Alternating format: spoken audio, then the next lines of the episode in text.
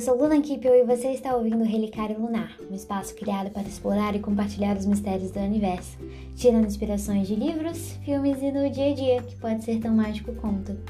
Então lembre-se, leve o que ressoar e deixe o que destoar. Vamos lá?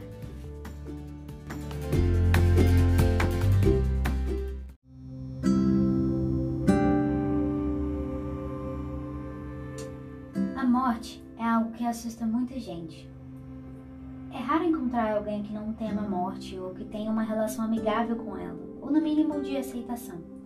Morte reflete, a princípio, a perda, a dor, o indominável ou desconhecido.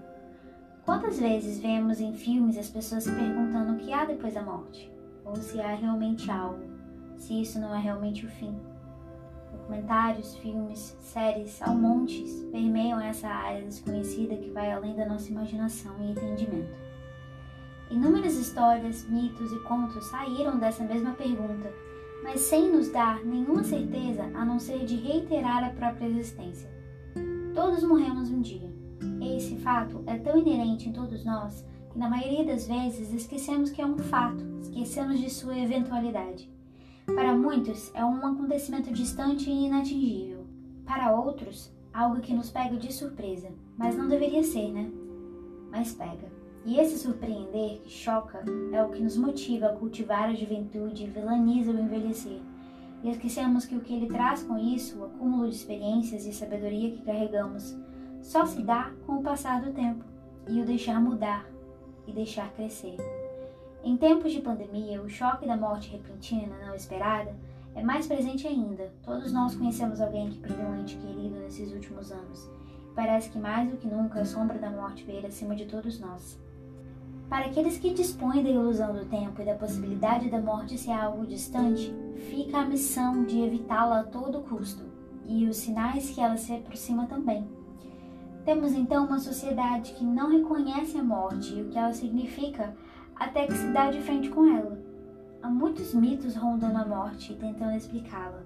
Vários mitos indígenas que alegam que fomos um dia imortais. Por diversos motivos perdemos esse privilégio. Temos mitos gregos e egípcios. Um deles, por exemplo, é o Sísifo, como o mais conhecido desses mitos que enganou a morte, não uma só vez, mas duas vezes.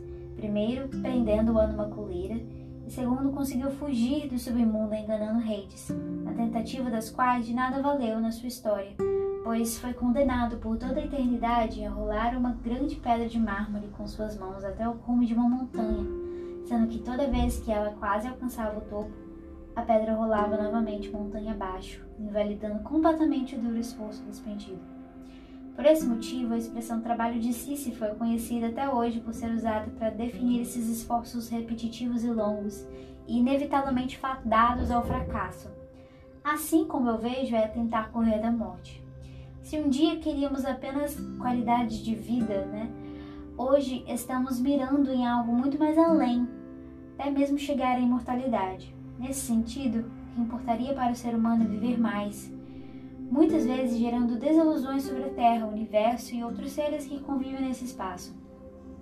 De acordo com Joseph Campbell, são os mitos que interpretam o significado da natureza por meio da experiência, ou seja, ao contrário de buscar um sentido e um significado para o cosmos, busca de uma forma de experimentar o significado do todo deste universo.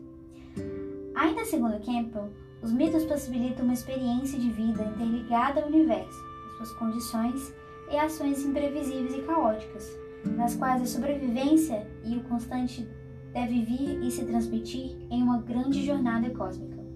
Sendo assim, o interessante aqui não é responder os mistérios da morte, ou desvendar o significado por trás dos mitos que rondeiam o assunto, e sim absorver de certa forma a sabedoria que vem deles, como Campbell diz. Dizem que o que todos procuramos é um sentido para a vida. Não penso que seja assim. Penso que o que estamos procurando é uma experiência de estarmos vivos. Ainda falando de mitologia, temos os celtas que acreditavam que somente era mais uma passagem a ser feita no ciclo existente do mundo: nascimento, vida e morte. Por isso, não sofriam tanto com a perda de companheiros que tinham ainda em vida, pois, eu, estes sabiam que iriam se reencontrar algum dia. E também tem o Gilgamesh, a epopeia mais antiga que temos registro até hoje. A parte final da epopeia de Gilgamesh, seu companheiro morre e acaba por tomar a história toda numa busca pela imortalidade. Gilgamesh intenta numa longa e perigosa jornada para descobrir o segredo da vida eterna e vem a consultar um herói imortal do dilúvio. Depois de ouvir Gilgamesh, o sábio proclama: A vida que você procura nunca encontrará, diz ele a Gilgamesh. Quando os deuses criaram o homem, reservaram-lhe a morte, porém mantiveram a vida para sua posse. Gilgamesh, no entanto, foi celebrado posteriormente pelas construções que realizou e por ter trazido de volta o conhecimento perdido de diversos cultos. Ele não conquistou a imortalidade, mas não quer dizer que sua jornada e suas conquistas foram em vão. A imortalidade foi o que impulsionou sua jornada, mas foram seus feitos que o fizeram memorável. Entre tantos mitos e histórias, o que fica gravado em mim nessa saga contra a morte é a negação. Negar esse que vai contra tudo o que nos permeia, tudo o que é natural. O ápice disso aparece na nossa cultura pop na forma de vampiros, seres que consomem sangue, o líquido da vida para se manterem vivos, mesmo que não estejam. Sua existência se perpetua, mas são um ponto fixo no tempo, tempo esse que não os aflige e resulta em muitos casos na melancolia da mesmice. Eu mesmo já fui muito obcecada com a imortalidade, desde pesquisar histórias, a entender biologicamente por que envelhecemos, para mim, a imortalidade era uma promessa de mais tempo. Era uma promessa de que tudo o que estava acontecendo não importaria se eu tivesse toda a eternidade para fazer o que bem entendesse.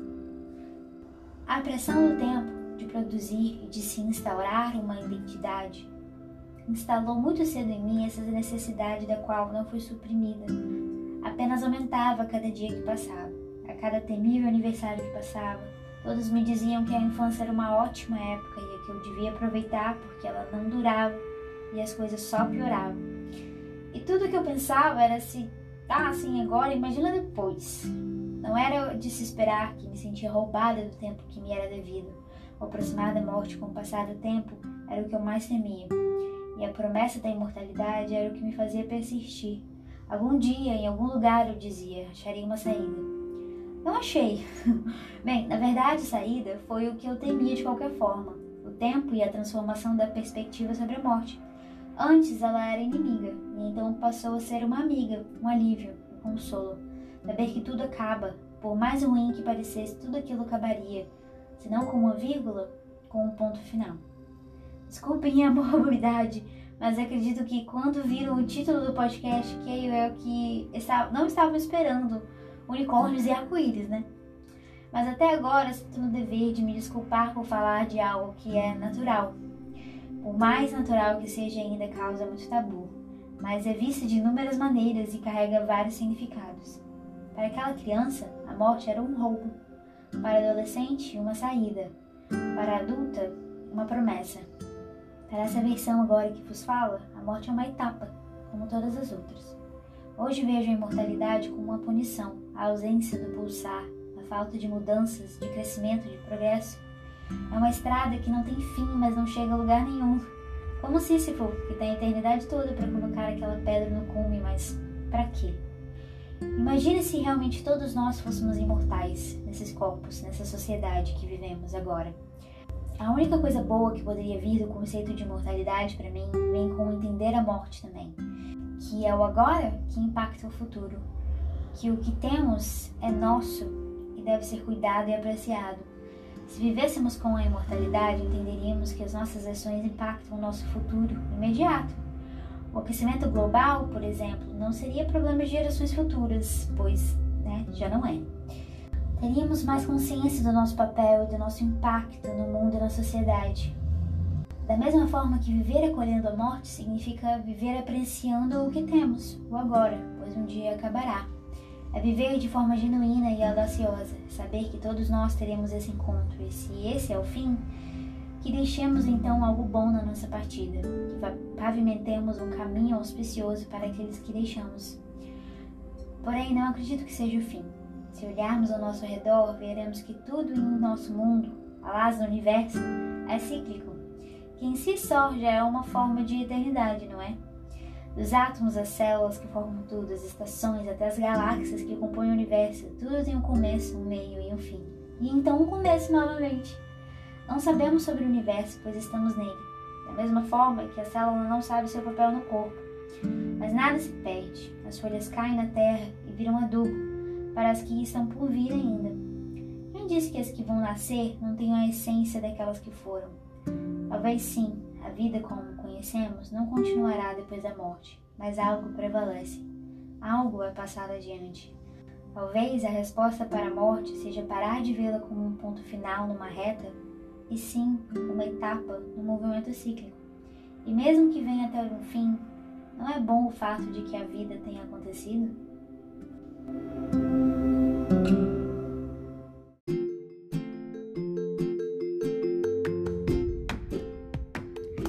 E é isso aí, pessoal. Continuaremos a explorar os mistérios do universo no próximo episódio. E se você tiver alguma pergunta, um comentário, segue a gente lá no Instagram para dividirmos nossas reflexões.